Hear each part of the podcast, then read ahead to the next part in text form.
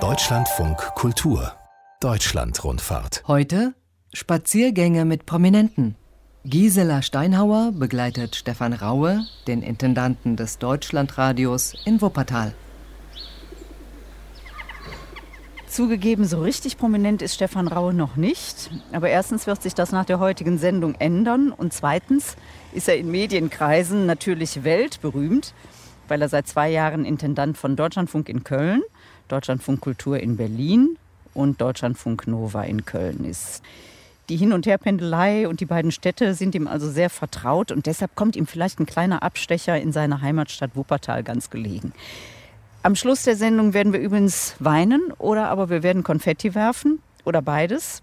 Denn das ist heute der letzte prominenten Spaziergang bei Deutschlandfunk Kultur nach 1254 Ausgaben der Sendereihe Deutschland Rundfahrt ist Schluss. Deshalb die Tränen. Aber es kommt was Neues, dafür Konfetti. Aber jetzt erstmal Vorhang auf für Stefan Raue und das Briller Villenviertel in Wuppertal. Wir kreuzen unter einer Kastanie die Rohnstraße, Ecke Paul-Alsberg-Platz. Zum Glück ist da ein Schild, nämlich Professor Paul Alsberg war langjähriger Staatsarchivar von Israel. Ja, das ist doch schön, dass man dem ein Denkmal gesetzt hat. Und da ist unser zwei Meter großer Intendant, stößt auf 1,57 Meter. Wie groß sind Sie, Herr Rauer? Ich habe gerade behauptet zwei Meter. Also als zuletzt gemessen wurde, war 1,92. Aber Sehen Sie wissen ja, wenn man älter wird, wird man kürzer. Deswegen kann ich es im Augenblick nicht sehen. Aber Sie stoßen auf 1,57. Komm, wir setzen uns. Sie sind viel zu groß. Machen wir. Wo sind wir hier? Also Briller Villenviertel Wuppertal, was heißt das? Na, das ist ein Stück stolze Geschichte der Stadt. Die Stadt ist ja früher als die Großstädte im Ruhrgebiet und in der Rheinschiene wichtig geworden, weil sie Stadt der Frühindustrialisierung gewesen ist, der Textilindustrialisierung. Die Weber und Textilverarbeiter äh, hatten schon Jahrhunderte vorher ein Privileg bekommen, hier bleichen zu dürfen. Das hat was mit der Qualität des Wupperwassers zu tun gehabt, mhm. aber auch mit viel Wasser ohnehin hier im Bergischen Land. Und diese Tradition ist dann aufgenommen worden und im 19. Jahrhundert wurde Textil immer wichtiger und das war die große Zeit von Wuppertal. Und die meisten Villen, gerade Richtung Höhe, oben Bayerbuschhöhe, gehörten den Fabrikantenfamilien. Bis heute hin sind da noch die Nachfahren. Und darum haben sich viele andere Villen hier herum gruppiert, also alle frühes 19. Jahrhundert und ein paar Jahrzehnte später. Wenn man hier so durchgeht, alle Spielarten des Historismus vertreten und manchmal denkt man, wenn man das ein oder andere Haus sieht, na, da war der Textilfabrikant bei seiner Konkurrenz in England zu Besuch und ist zurückgekommen und hat gesagt, so ein Haus will ich auch mit so einem Garten und so einem schönen Park. Und so finden Sie hier einiges. Inzwischen ist es so, dass das hier ein gut bürgerliches Viertel ist. Die Bevölkerung hier unterscheidet sich nicht stark vom gegenüberliegenden Arbeiterviertel. Das ist Bürgertum, es ist Kultur. Es sind viele, äh, was man als Mittelstand bezeichnet. Es ist stadtnah, aber eben sehr, sehr ruhig, wie Sie hören. Und wahrscheinlich ist nochmal wichtig zu sagen, also Wuppertal unterteilt sich ja in Elberfeld und Barmen. Unter anderem. Ähm, und hier ist Barmen. Nein, hier ist Elberfeld. Hier okay. sind Sie voll im Zentrum von Elberfeld. Barmen ist der östliche Teil der Stadt. Die Stadt ist 30 Kilometer lang etwa. Und der östliche Teil ist vor allem Barmen. Und hier der westliche Teil ist vor allem Elberfeld. Noch westlicher kommt dann Vorwinkel, es ist später zu Wuppertal dazugekommen. Die Stadt ist ja erst 1929 gegründet worden. Man muss aber dazu sagen, dass Elberfeld und Barmen als Großstädte, als eigenständige Großstädte im 19. Jahrhundert mit die größten Städte Preußens waren. Also das waren keine kleinen Käfer, sondern das sind zwei Großstädte 1929 fusioniert worden. Barmen eher westfälisch, Elberfeld eher rheinisch. rheinisch. Und Sie können sich vorstellen, was das für die Einheit in dieser Stadt bedeutet. Und für die Mentalität. Ja, so ist es. Ist das so? Merkt das man das ein bisschen? Ich bin ja während meines Studiums auch berufstätig gewesen, habe ein Studium finanziert bei Bayer, bei Vorwerk in Barmen, aber vor allen Dingen als Taxifahrer. Und als Taxifahrer kann man heute noch, oder vor 20 Jahren konnte man noch äh, Taxifahrer erleben, die vor allem in Barm gefahren sind und vor allem in Elberfeld gefahren sind. Und wenn sie mal aus Versehen in der einen oder anderen Stadtteil waren, dann haben sie auch gemacht, dass sie so schnell wie möglich wieder in den heimischen Teil kamen. Aber woran haben Sie das denn gemerkt? Also sie, merkt man so richtig, die einen hatten so diese rheinische Mentalität und die anderen eher die westfälische? Na gut, das behaupten die Wuppertaler oder die Elberfelder und Barmer jeweils. Es geht bis in die Dialekte. Am einfachsten können Sie es feststellen, dass der Elberfelder gerne so zur Bestätigung ne sagt, schönes Wetter, ne? Und der Barmer sagt woll. schönes Wetter, woll. Daran können Sie es sehr schnell. Ich war an einem Gymnasium, das einzige Altsprachliche hier in Wuppertal war und ist. Und da kamen Jugendliche und Kinder aus Barmen und Elberfeld. Aber wenn ich genau darüber nachdenke, sind meine ganzen Kumpels und Freunde alle aus Elberfeld gewesen. Und bei den Barmann war es wahrscheinlich ganz genauso. Nur habe ich festgestellt, also man muss ja schon hochgehen. Man, mhm. Je nachdem, wie sportlich man ist, kommt man ins Schnaufen oder auch nicht.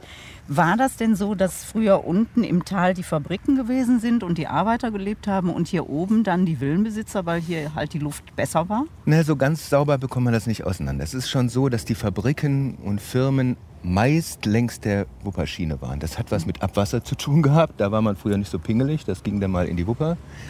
Das hat etwas mit Infrastruktur zu tun, Verkehrsinfrastruktur. Durch das Tal läuft die Schwebebahn. Das ist ja kein touristisches Verkehrsmittel gewesen oder bis heute hin, sondern es ist eines, was von den Menschen genutzt wird, weil diese Talsohle so eng ist.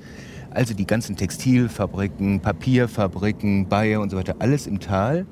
An den Hügeln haben die Menschen gewohnt, ganz gleich ob reich oder arm. Hier gegenüber ist eben der Ölberg, das Viertel, wo die Arbeiter vor allen Dingen gewohnt mhm. haben, wo erst in den 70er Jahren stark saniert worden ist.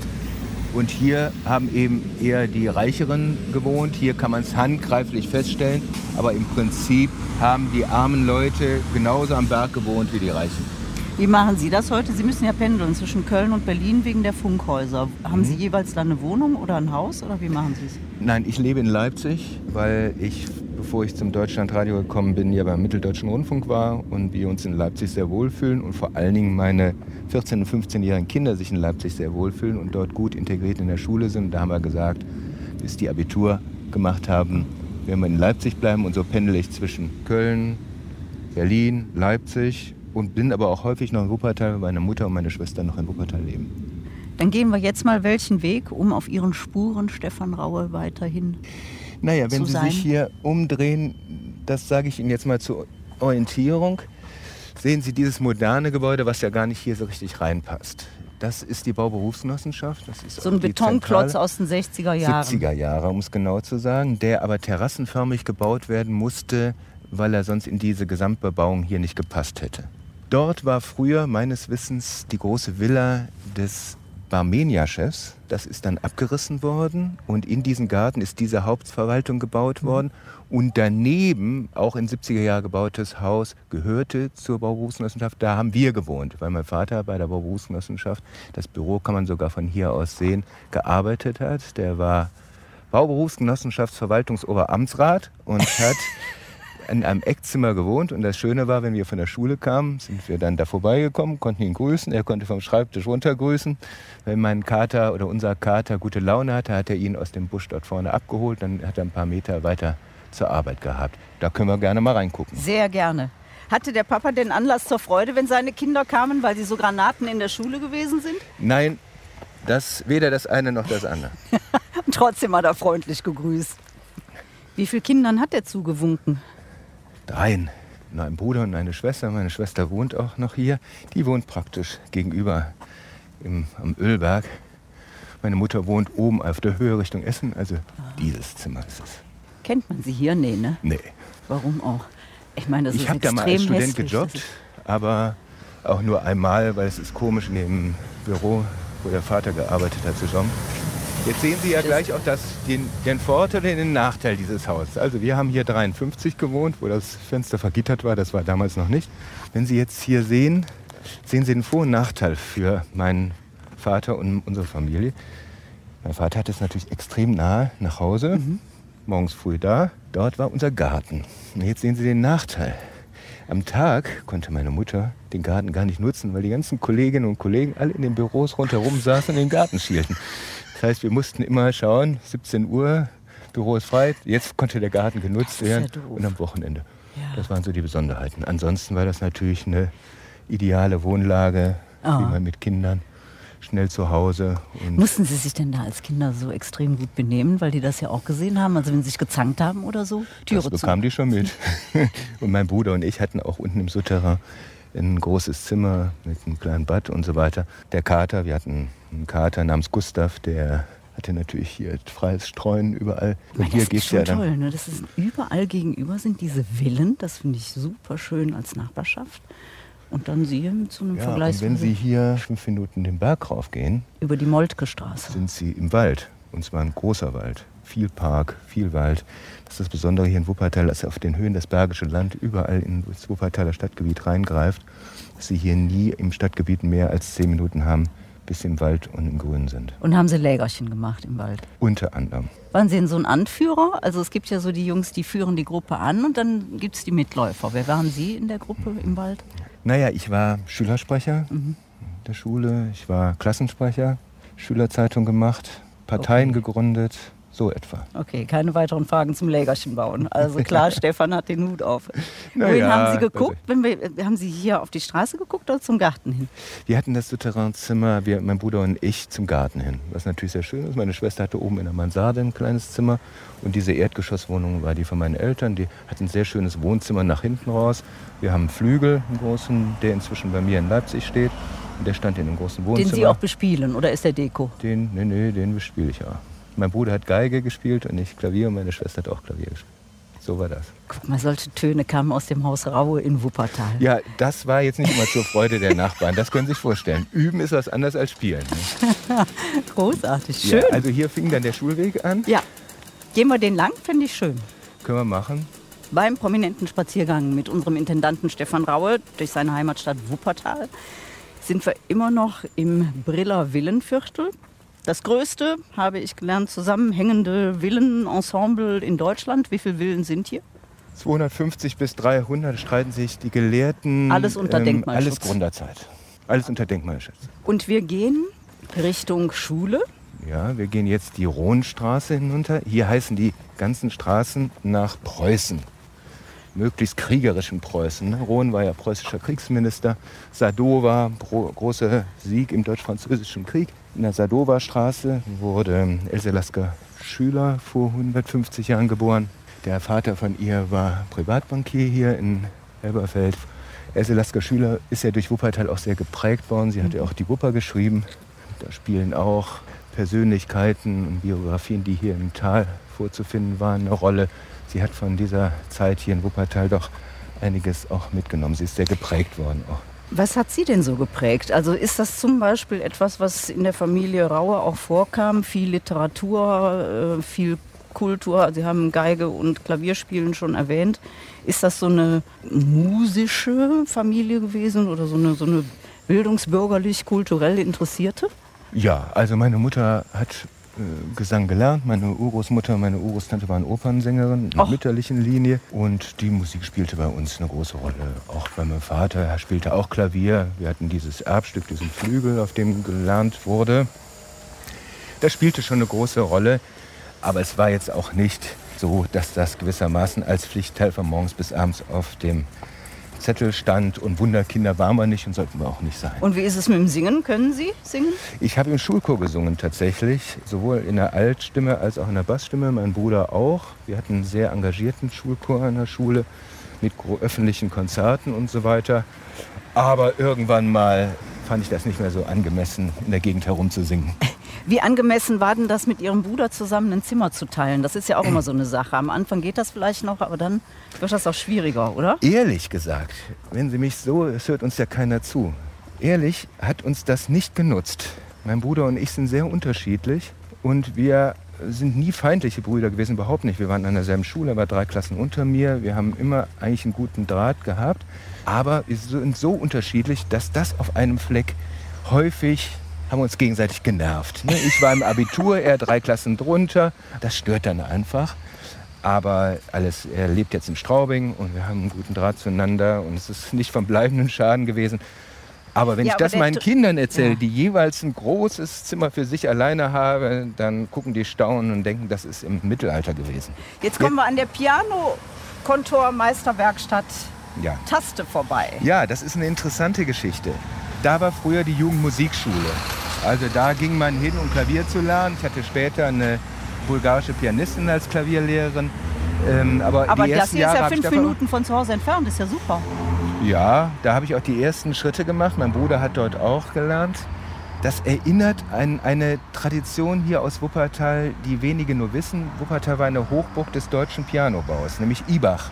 Ibach kommt hier aus Wuppertal, hat das Schicksal, was viele deutsche Pianofabriken erlitten haben, dann erlebt. Es gibt ja nur noch Steinway und Yamaha. Aber das war hier auch ein Ausdruck des äh, Bürgerstolzes der Stadt. Ja, die klassische Musik, die Stadthalle, der Musikunterricht, die Klavier-, Pianofabrik, das gehörte hier so zum bürgerlichen Stolz der mhm. Stadt in diesen großen Zeiten, als Wuppertal wirklich eine Bedeutung oder Elberfeld und Barm eine große Bedeutung für Gesamtdeutschland und für Gesamtpreußen auch hatte. Also das ist ja auch heute noch irre, was hier an Kultur ist in Wuppertal. Wir haben eine super schöne Deutschlandrundfahrt gemacht über Wuppertal, wo nur die Kultur und vor allen Dingen die Kultur, die so von unten, so eine, so eine Wurzel gewachsene, angeguckt worden ist. Das ist sagenhaft, was die Leute hier alles machen. Also was, was nicht äh, schon Jahrhunderte oder Jahrzehnte existiert, sondern was hier so kleine Gruppen auf die Beine stellen und so. Ich finde das, das, ganz ist, enorm. Das ist in der Nachkriegszeit, hat es sehr schnell hier sehr mutige Galerien ja. gegeben, die die bildende Kunst sehr stark geprägt haben und gefördert haben. Wenn wir gleich dort unten um die Ecke gehen, sehen wir, inzwischen gehört es nicht mehr dazu. Das war das Bergische Konservatorium, eine wichtige Ausbildungsstätte für ja. klassische Musik insgesamt. Die Oper war wichtig, Stadthalle, eine der schönsten Konzertsäle Wunderbar. und der besten Konzertsäle Deutschlands. Ja. Aber es gibt eben hier sehr viel und das ist, spricht auch ein bisschen, hat ein bisschen Zusammenhang mit Wuppertals Wesen. Hier ist sehr viel Eigensinn mhm. unter den Dächern, sehr viel Eigenbrötlerei, sehr viel Sturheit. Und die führt manchmal dazu, dass vieles ignoriert wird, was anderswo passiert. Aber es mhm. führt eben auch ab und zu mal dazu, dass die Dinge, Menschen hier Dinge entwickeln ja. gegen den Wind. Also der Free Jazz ist hier sehr groß ja. in Wuppertal. Gerade hier in Elberfeld, wenn wir hier gerade ausgucken, gucken wir ins Luisenviertel. Peter Kowald, Peter Brützmann, die haben hier alle ihre Ateliers gehabt und Free Jazz hat hier schon auch seine Wiege und Free Jazz ist etwas, das macht man nicht um Erfolg und viel Geld zu verdienen, sondern um seinen Kopf durchzusetzen und seine Vision zu leben. Ist ja interessant, dass Sie den Eigensinn erwähnen. Ist der Teil Ihres Charakters? Ja, das kann man schlecht von sich selber sagen. Es gibt hier zwei. Ach, man kann sich ja auch selbst ein bisschen einschätzen. Es gibt hier zwei Linien im Wuppertal. Das eine ist schon das eigenbrötlerische, eigensinnige Sture. Das haben unsere westfälischen Freunde natürlich auch. Und das äh, haben wir nicht exklusiv. Und das andere aber vielleicht schon in einer besonderen Form. Und das andere ist hier aber die tiefe Erfahrung, dass man Menschen für bestimmte Dinge gewinnen muss. Das mhm. Missionarische ist hier in der Stadt sehr, sehr stark. Es, gibt, es ist eine Stadt der Sekten und Bekenntnisse. Äh, alle möglichen Schattierungen der evangelischen ja. Kirche, die Katholiken sind natürlich auch hier. Jetzt gehen wir ja rechts oder wir können durch den Park gehen. Das ja. ist auch einfach. Jetzt sind wir aber im Tal. Jetzt sind, Jetzt wir, sind wir im Tal. Hier vorne ist die Wupper neben dem Hochhaus. Hier ist der von der Hyde Park. Die von der Hyde sind eine alte Wuppertaler Bankiersfamilie gewesen. Auch große Mäzene. Mäzene in der preußischen Regierung beteiligt gewesen. Und dieser Park ist ihnen ähm, gewidmet. Dann gehen wir doch einfach hier rüber. Wie kommt denn das, dass Sie, nach dem, was ich jetzt so gehört habe, die Familienverhältnisse haben wir so ein ganz kleines bisschen kennengelernt, das war schon so gehoben. Wie kommt es, dass Sie Sozialdemokrat geworden sind? Naja, das war mir nicht in die, in die Wiege gelegt. Um es Ihnen ehrlich zu sagen, ich habe 1972 die Schülerunion mitgegründet, war der erste junge Unionsschülersprecher hier in Wuppertal.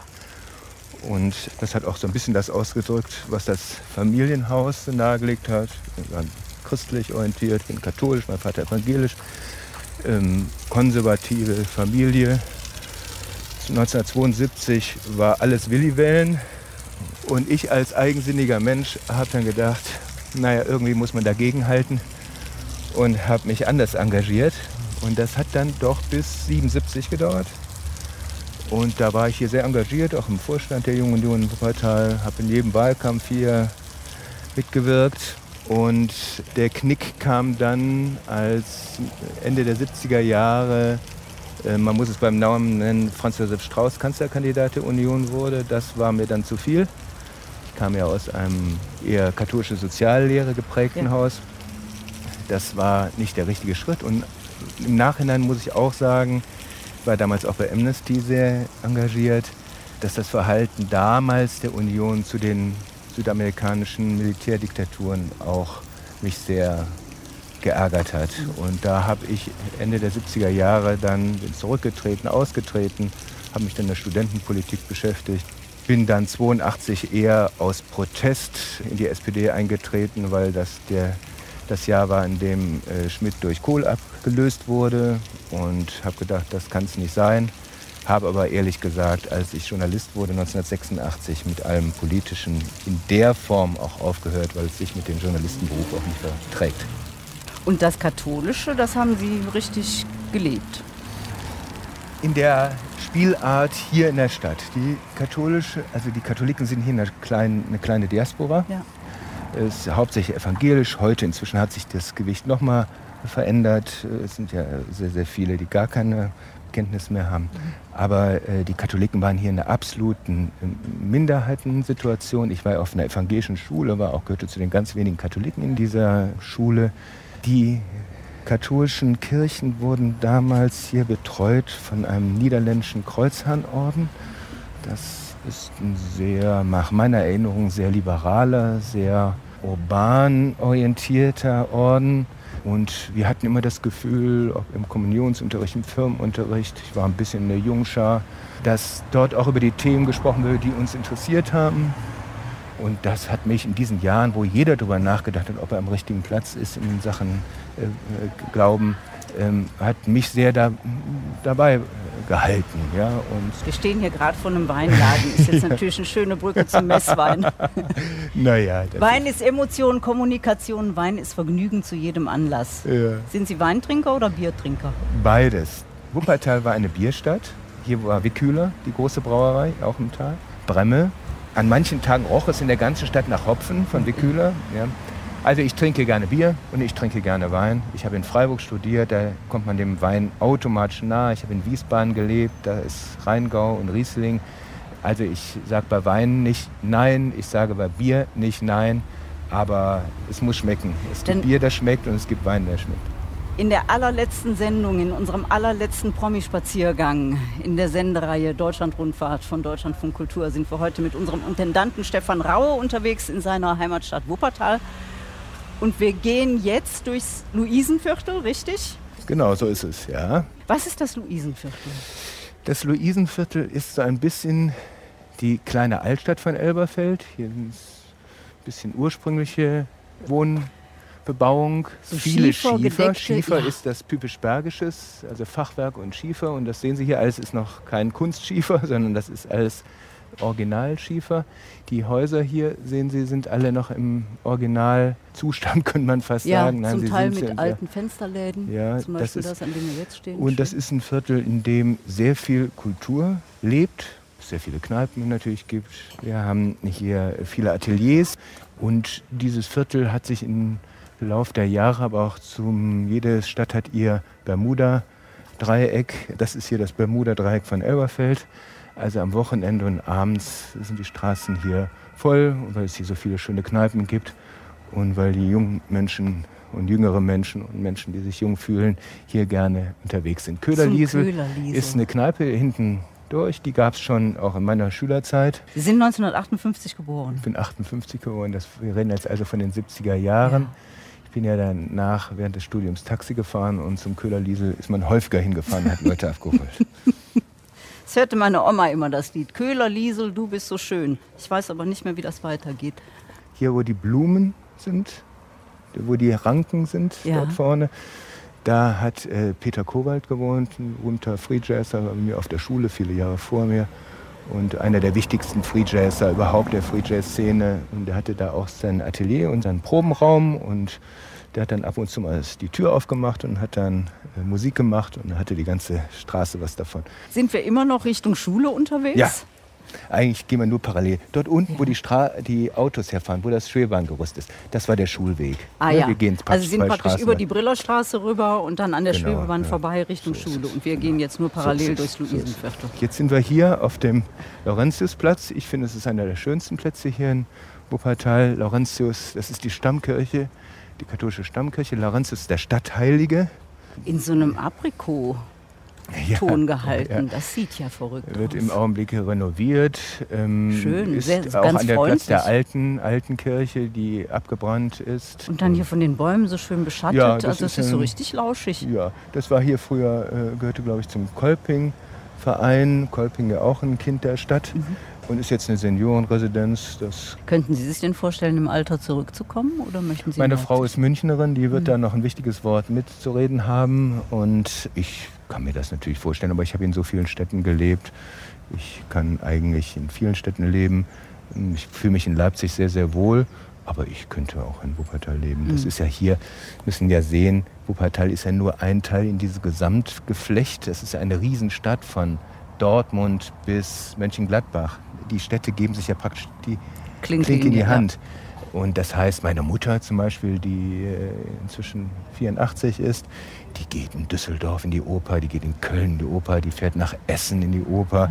Das machen die Menschen hier so. Man ist hier nie so in einem Fleck gefangen, sondern man verbindet hier alles miteinander. Und als wir jung waren nach der Schule oder während der Schulzeit noch, wir sind auch zum Rockpalast nach Essen gefahren und zur Zeche nach Bochum.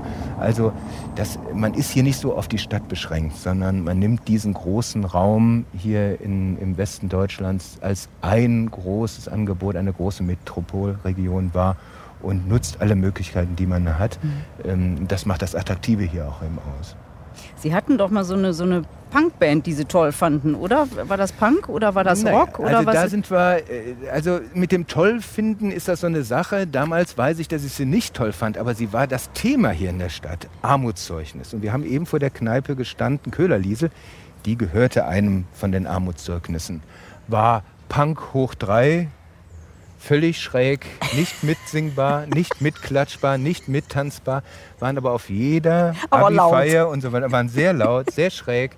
Und man muss dazu wissen, dass diese Armutszeugnisleute, zum Beispiel der äh, Besitzer vom Köhlerliesel und einige andere, dann als Dichter, Karikaturisten, Zeichner Karrieren gemacht haben, unter anderem in der Stammmannschaft Titanic. ist das der, der Eugen Egner? Der Strolf, der Egner und diese Leute, die stammen hier aus der Ach, Gegend, was. aus diesem Umfeld. Mhm. Ach, das ist. Also, äh, um das zu korrigieren, Sie waren da kein Fan, sondern Sie haben es ertragen. Also das Nein, ich fand es auffällig. Ich ja, fand das.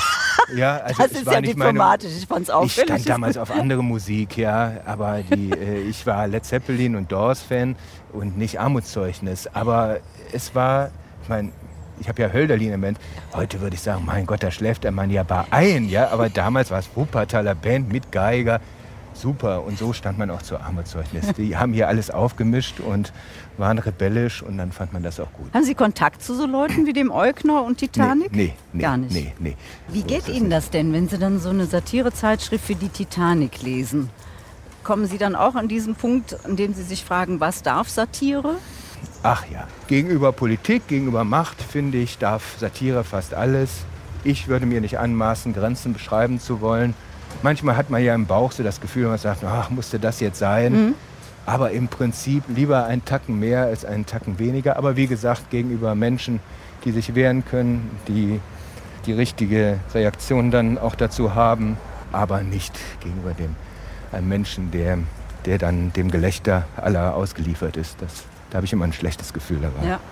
Also die Heute-Show vom ZDF hat ja zuverlässig immer 4 Millionen Zuschauer. Ist, glaube ich, die erfolgreichste Mhm. Satire-Sendung im Fernsehen. Und Sie haben ja fürs ZDF gearbeitet, also Mhm. waren in der Heute-Redaktion ne? Als Redakteur und dann aber auch beim Heute-Journal. Stellvertretender Leiter in der Heute-Redaktion. Mm, und beim Umgekehrt. Also ich war Chef vom Dienst beim Heute-Journal, dann war ich stellvertretender Leiter der Heute-Redaktion und dann war ich Leiter der Politikredaktion und dann war ich stellvertretender Hauptredaktionsleiter der Politik. Heute- hätten, Sie, 15 Jahre lang ZDF. hätten Sie Spaß dran gehabt, in die Heute-Show zu gehen und da Satire zu machen? Nein, nicht mein Ding. Ich habe jetzt auch kein Talent zum Satiriker und nein, das sollen diejenigen machen, die dazu ein Talent haben. Ich bin's nicht. Welchen Anspruch haben Sie als Journalist, gerade als Nachrichtenmann? Ja, da habe ich verschiedene. Ich war ja Nachrichtenmensch, ich war aber auch jemand, der sehr viel Hintergrund, sehr viel äh, Feature, sehr viel Magazin äh, verantwortet hat. Also in den Nachrichten ist das relativ leicht erzählt. Ich muss die Menschen in die Lage versetzen, die Ereignisse der Gegenwart schnell einordnen zu können, sich orientieren zu können und das in einer wahrhaftigen Weise. Wir haben eine dienende Aufgabe als Journalisten, als politische Journalisten. Wir sind nicht die vierte Gewalt. Wir haben die demokratischen Diskurse zu unterstützen, zu fördern, anzuregen. Aber wir sind nicht die Missionare und nicht diejenigen, die die Dinge erstmal auf die Schiene bringen sollen.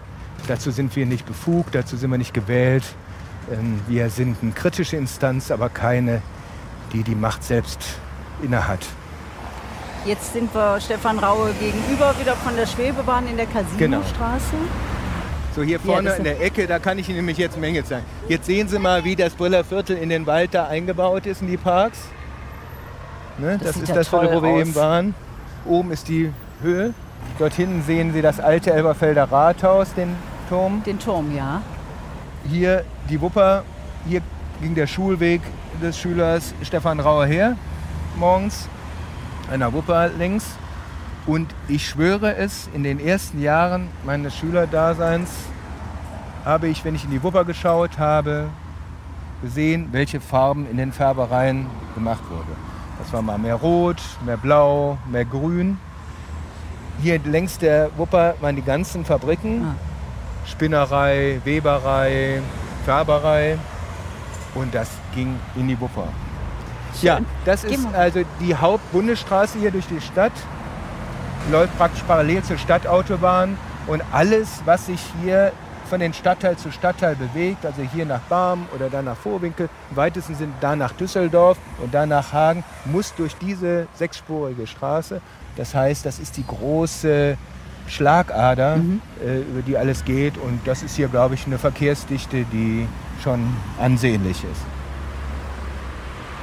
Letzte Runde im letzten prominenten Spaziergang bei Deutschlandfunk Kultur mit unserem Intendanten Stefan Raue. Die Wupper haben wir hinter uns gelassen. Über die Wupper sind wir praktisch gerade gegangen. Jetzt geht hier eine kleine Treppe hoch. Das ist jetzt nicht so richtig schlimm. Sind Sie eigentlich sportlich, Herr Raue, so wie Sie aussehen? Ja. Also Sie haben wenig Bauch, wenn ich das mal so sagen darf. Die 1,92 verteilen sich irgendwie ganz schön. Ich habe vor vielen Jahrzehnten mit 10 Kilometer und Halbmarathon angefangen und das halte ich auch durch. Wow. Das heißt immer noch jedes Jahr so einen halben oder auch einen ganzen? Ja, pro Jahr vier, fünf Halbmarathon und ein paar 10 Kilometer. Rennsteig, Halbmarathon. Hamburg, Berlin oder welchen? Nee, nee, Berlin, Leipzig, äh, Rennsteig, Halbmarathon. Dann gibt es den berühmten Muldenthaler Städtelauf von Wurzen nach Grimma, längs der Mulde, sehr schön. Muldenthaler Städtelauf.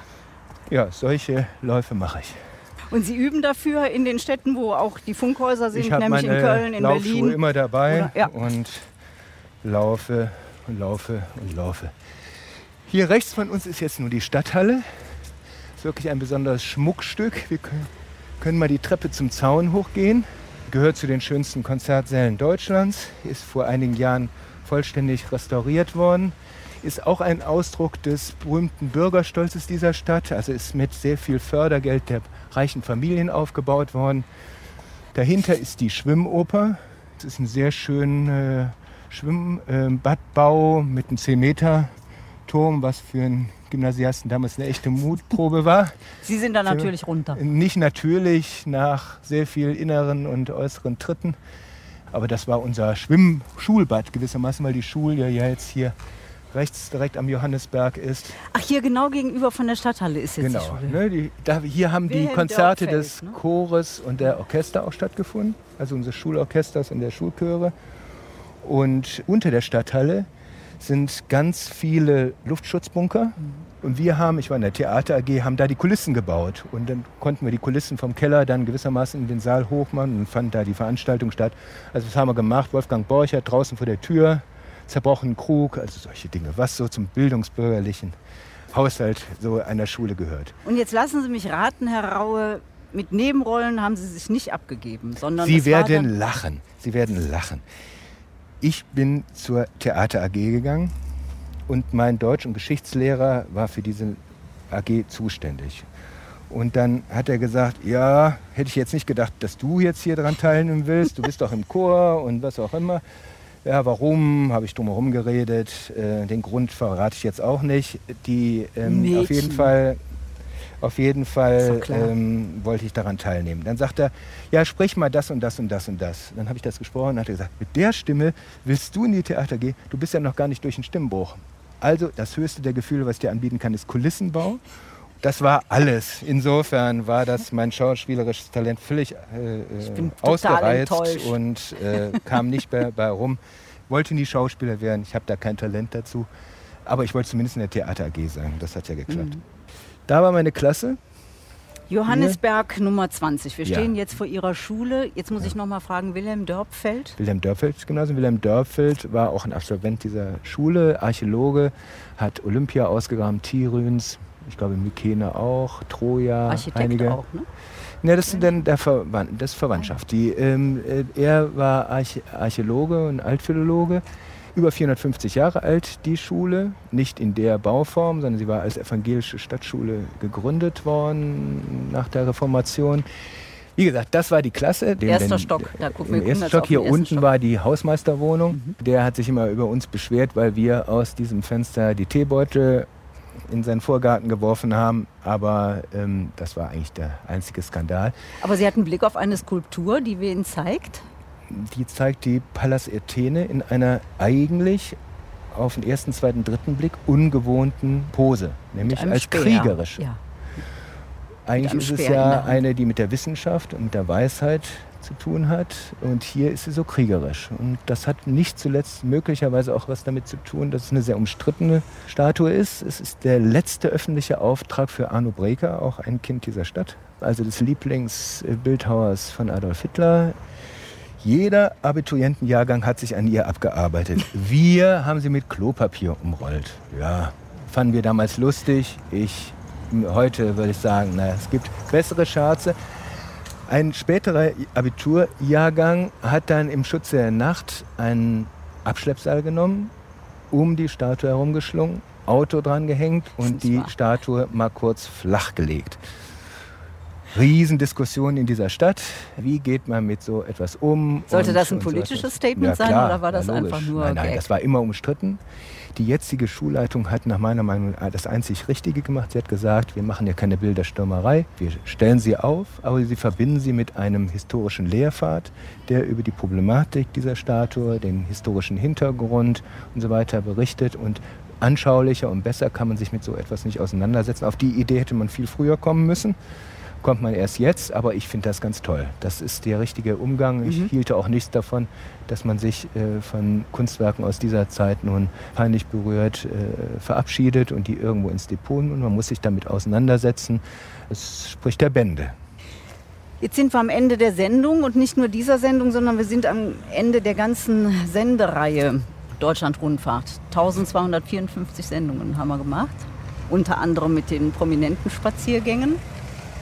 Und jetzt, Stefan Raue, ich habe ganz am Anfang der Sendung gesagt, es wird sich so zweiteilen. Also wir haben Grund zu weinen, das ist, weil diese Sendung jetzt eingestellt wird. Und wir haben Grund, ein bisschen Konfetti zu werfen, weil es weitergeht. Mir ist jetzt eher zum Heulen zumute, weil ich das natürlich super gerne gemacht habe. Warum wird diese Sendung abgeschafft? Warum wird sie eingestellt? Warum wird sie beendet? So eine schöne Sendung, wie Sie gerade auch wieder unter Beweis gestellt haben auf solche Fragen kann man ganz schlecht ganz einfache Antworten finden. Sie haben die Vielzahl der Sendungen erwähnt so eine Sendung ist immer ein bisschen in der Gefahr, und ich habe selber mal solche Sendungen auch verantwortet, in ihre eigenen Spuren zu treten. Manchmal hat man selber, wenn man ehrlich ist, manchmal das Gefühl, Mensch, das habe ich doch schon dreimal gemacht. Und ganz ähnliche Fragen, ganz ähnliche Ansätze. Und damit man dann nicht, sagen wir mal, zur Imitation von sich selber wird, dass man nicht leer läuft, dass man überhaupt noch einen Draht dazu behält, was man macht, muss man ab und zu mal darüber nachdenken, ob es nicht sich lohnt, mal ein neues Projekt zu beginnen. Die Idee, unterwegs zu sein, sich Dinge aus einer anderen Perspektive anzugucken. Und Deutschland den Deutschen zu, zu, erklären, das war ja auch die so. Die ist ja weiterhin wichtig. Und Sie wissen, dass ich da auch sehr viel Wert darauf lege, dass wir Formate entwickeln, die diese Idee weiterentwickelt. Aber ich glaube, ab und zu mal nach so viel Sendung muss man auch mal Atem nehmen und sagen, toll, hat viel gebracht. Wir erinnern uns an ganz tolle Sternstunden. Manches hat auch nicht so funktioniert, aber das haben wir Gott sei Dank vergessen. Vieles hat super funktioniert, daran erinnern uns gerne. Die Hörerinnen und Hörer erinnern sich gerne daran. Und dann macht man mal einen Schlussstrich und beginnt was Neues. Was kommt denn jetzt Neues? Wir sind ja in einem größeren Planungsprozess und wollen Formate machen, gerade fürs Wochenende, in denen wir sagen wir mal, eine Grundstimmung am Wochenende aufnehmen wollen, dass die, wir glauben, dass die Menschen am Wochenende viel offener sind für neue Anregungen, mal über die Stadtgrenzen, Arbeitsgrenzen, Bezugsgrenzen hinwegzuschauen. Und da ist mir sehr wichtig, und das habe ich den Programmmachern, der Intendant ist ja kein, leider kein Programmmacher, habe ich auch auf den Aufgabenzettel geschrieben, schaut, dass ihr in diesen neuen Wochenendformaten und diesen längeren Formaten, die wir entwickeln, immer nach draußen gucken, dass wir nie die Sendung nur aus dem Studio sind. Äh, das ist kein Wunder, dass wenn man nur etwas aus dem Studio macht, dass man dann auch so ein bisschen eigene Welt aufbaut. Es tut immer gut, wenn man sich den Einflüssen von außen auch direkt aussetzt. Deshalb gab es die Deutschlandrundfahrt und vielleicht kehren wir wieder zu ihr zurück. You never know. Dankeschön. Bitteschön. Gisela Steinhauer begleitete Stefan Raue, den Intendanten des Deutschlandradios, in Wuppertal. Diese Sendung gibt es auch in unserer App DLF Audiothek.